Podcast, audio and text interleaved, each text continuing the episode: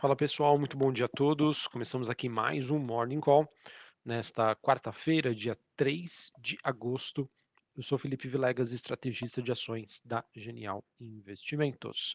Bom, pessoal, a gente é, começa aqui o dia é, em que nós observamos um movimento de alta para as bolsas, para os criptoativos, o enfraquecimento do dólar, porém uma queda das commodities, tá? Essa é, a visão geral aí que a gente pode ter, mas acho que é importante dizer, tá? É, não temos um movimento único para essas classes de ativos, tá? Acho que o mercado ainda é, considerando e reconsiderando algumas informações é, sobre os últimos acontecimentos, buscando ainda um preço de equilíbrio, mas enfim, só para passar aí para vocês uma visão geral do que nós temos para esta quarta-feira.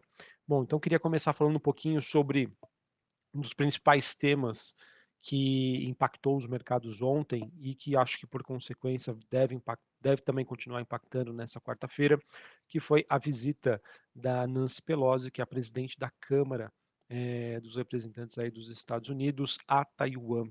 E isso, obviamente, é, gerou aí diversas reações, principalmente da China. A China que anunciou uma série de, de, exercícios militares em torno da ilha de Taiwan, é, assim como um pacote de sanções comerciais ao país. Segundo informações da Bloomberg, né, o avião da Pelosi teria decolado já nesta manhã, horário de Brasília, né, mas enfim, lá eles estão em outro fuso horário, e a gente também teve declarações sobre o ministro de Relações Exteriores da China afirmando hoje que essa visita é, viola aí gravemente o princípio de uma só China. Esse ministro afirmou ainda que a atitude despertou uma forte indignação entre o povo chinês e a ampla oposição aí da comunidade internacional. Bom, pessoal, acho que qual que é a questão que é importante da gente entender aqui? Independente do que nós poderemos ainda ver de, eh, de consequências em relação a essa visita. Acho que é muito difícil da gente estimar isso hoje, mas uma coisa é verdade, uma coisa é fato. As relações entre China e Estados Unidos estão mais estremecidas. Tá? Então, acho que esse é o principal ponto que eu queria compartilhar aqui com vocês diante desse evento né, dessa última terça-feira. Tá bom? Vamos acompanhar como isso se desenvolve, como isso se desenrola se isso poderia futuramente se transformar em algum tipo de conflito, mas é, a gente tem aí os dois, as duas principais economias do mundo é, numa relação que, na minha opinião, segue mais abalada. É, também sobre ontem, pessoal, queria destacar aqui com vocês a forte abertura que aconteceu nas taxas de juros dos Estados Unidos. Quando a gente fala abertura, a gente é, quer dizer que o mercado precifica é, uma maior necessidade de juros à frente. E isso aconteceu depois das diversas declarações que aconteceram ontem é, por parte aí dos membros do Fed, o Banco Central norte-americano, eles que reafirmaram a necessidade de combate à inflação. E as falas que aconteceram ontem indicaram que o Fed, Banco Central norte-americano, tem ainda algum caminho a percorrer para conter a inflação que atinge os Estados Unidos, atinge o mundo e isso acabou gerando no mercado uma redução das apostas em relação à flexibilização da política monetária em 2023. Só para vocês entenderem o que eu estou querendo dizer aqui, é que o mercado ele está preparado né, para uma alta de juros que vai continuar acontecendo até o início de 2023, mas que no final do ano, no final do próximo ano de 2023, já haveria espaço para uma redução da taxa de juros. E diante dessas palavras que aconteceram ontem por membros do Fed, o mercado reprecificou, ele fez um ajuste em relação à trajetória da taxa de juros nos Estados Unidos durante 2023. Foi isso que aconteceu e que, por consequência, acabou impactando aí é, diversas classes de ativos. O mercado que segue de olho, então, na, na, temporada de balanços, segue de olho na agenda macroeconômica nos Estados Unidos. Hoje, às 11 horas da manhã, a gente vai ter a divulgação de pedidos às fábricas referentes ao mês de junho, também pedidos de bens duráveis e o ISM de serviços referente ao mês de julho. Tá? Ontem, é, só para a gente fechar aqui a questão Estados Unidos, a gente teve a divulgação dos números econômicos é, que apontam para mais uma desaceleração. A bola da vez ontem foi o relatório sobre o número de empregos, o famoso JOLTS, ele que mostra aí que o mercado continua a ler números fracos, é, como positivo para os ativos de risco, por reduzir então a necessidade de um ajuste mais acentuado nas taxas de juros. Essa dinâmica acredito que deve persistir é, nas próximas semanas. É, só para comentar aqui com vocês, neste momento nós temos o S&P futuro subindo 0,37, mesma movimentação para a bolsa, para os futuros de Dow Jones e a Nasdaq subindo 0,31. Em relação à Europa, a gente teve é, uma manhã bastante agitada em termos de indicadores macroeconômicos. Foi divulgado o número sobre vendas no varejo referente ao mês de junho, que apresentou uma queda de 1,2% na comparação com o mês de maio, e esse número veio bem abaixo das expectativas, é, ou seja, um número pior. É, também foi divulgado o número de inflação ao produtor, o PPI, ele que desacelerou por uma variação anual de 35,8%, porém veio acima do que o mercado esperava, né, já que esperavam uma variação anual de 35,7%. E em relação à zona do euro, o PMI composto caiu de 52 pontos para 49,9 pontos no mês de julho, menor nível em 17 meses, ou seja, mostrando que a situação da economia europeia segue bastante fragilizada. Nesta manhã, a gente tem a Bolsa de Londres no 0 a 0, Bolsa de Paris alta de 0,16 e a Bolsa de Frankfurt na Alemanha alta de 0,08. Em relação às commodities, pessoal, a gente tem o petróleo WTI negociado em Nova York, é, recuando 0,77, 93 dólares com 69 cents o barril. É, essa movimentação acontece, pessoal, antes da reunião sobre a produção da OPEP+. De acordo com reportagem da Bloomberg, é, existe uma expectativa de que a aliança liderada pela Arábia Saudita deve manter a extração de petróleo estável no mês de setembro. Vamos ver é, como é, vai ser divulgada essa informação, porque isso vai impactar diretamente sobre as expectativas de precificação para o petróleo. Em relação aos metais industriais negociados na Bolsa de Londres, o cobre segue no 0 a 0, níquel subindo 0,8 e o minério de ferro tem mais um dia de queda, o quarto consecutivo, diante aí da crescente é, expectativa de uma crise imobiliária na China que continua a impactar a demanda por aço. Outras movimentações que nós temos hoje. O dólar index DXY no 0 a 0, 106,24 pontos. Taxa de 10 anos nos Estados Unidos a 1,59. É, perdão, 1,59 de alta a 2,78. Bitcoin subindo 2,5%, 23.412 dólares a unidade. Ou seja, pessoal, conforme eu venho compartilhando com vocês, os criptoativos, na minha opinião, têm dado o tom para o mercado se ele está mais otimista ou pessimista em relação a um posicionamento em ativos é, de risco. Que mais? Eu acho que era isso que eu tinha para passar para vocês em termos de movimentações internacionais. Sobre Brasil, pessoal, a gente teve ontem a divulgação de dados sobre a produção industrial, ela que veio levemente abaixo das expectativas, mas sem grandes surpresas ou novidades. Acredito que isso não acabou influenciando ainda as decisões ontem sobre Ibovespa.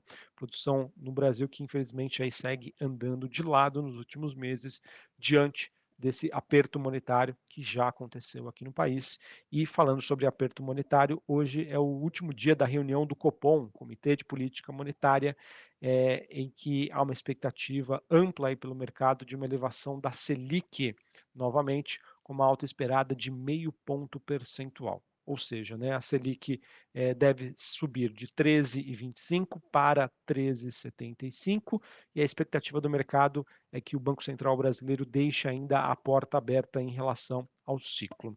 Ao mesmo tempo que isso acontece, já começa a existir também uh, uma precificação no mercado de, de que há uma chance de que esse ciclo se encerre no mês de setembro, mas, enfim, acredito que o BC ainda vai ser data dependente, ou seja, vai acompanhar ainda as informações que serão divulgadas, principalmente relacionadas à inflação, como vai se comportar os ativos globalmente falando, para aí sim tomar as suas decisões.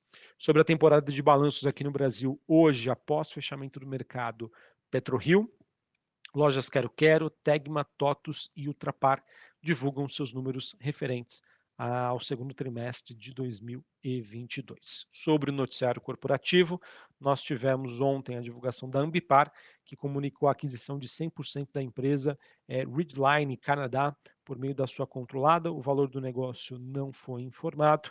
Ambipar aí que segue dentro do seu processo de compra né, de ativos de empresas, é, seguindo aí nessa rodada aí de M&As, né, fusões e aquisições. Também tivemos a Braskem, ela que assinou um contrato para aquisição de 61,1% do capital social da Wise Plásticos, com valor estimado aí em 121 milhões de reais, dos quais parte relevante aí será aportado na duplicação da sua capacidade produtiva atual para cerca de 50 mil toneladas de reciclados até 2026. E por fim, a Multiplan exerceu o direito de preferência na aquisição que ela detinha sobre uma participação remanescente no shopping center Diamond Mall, que atualmente né, era detido pelo Clube Atlético Mineiro. É, com isso, ela passa a ser dona 100% desse negócio e o valor a ser pago é de 340 milhões de reais. Acredito que essas sejam aí as principais notícias que, além da temporada de balanços, vão impactar aí no desempenho das empresas nesta quarta-feira. Certinho? Bom, pessoal, para a gente encerrar aqui, tá? É, o que, que eu acho importante passar para vocês é, em termos de movimentações e como o investidor está se posicionando. Tá? O mercado, na minha opinião, ele vem apresentando uma boa dinâmica nas últimas semanas, mesmo ainda diante desse cenário conturbado à frente ou de difícil previsibilidade. Então, a minha percepção, pessoal, é que é, na ausência de notícias, ou, no caso, numa ausência de uma deterioração em relação ao que pode acontecer no futuro, os preços atuais dos, dos ativos de risco estão fazendo a diferença. Tá? Então, esse nível de valuation que nós temos, dado esse nível de informação que é divulgada até o presente momento, é o suficiente para que a gente é, justifique esse movimento de recuperação e a precificação aí que nós temos no momento, fazendo com que os investidores voltem a se interessar aí por compras e se posicionarem em ações.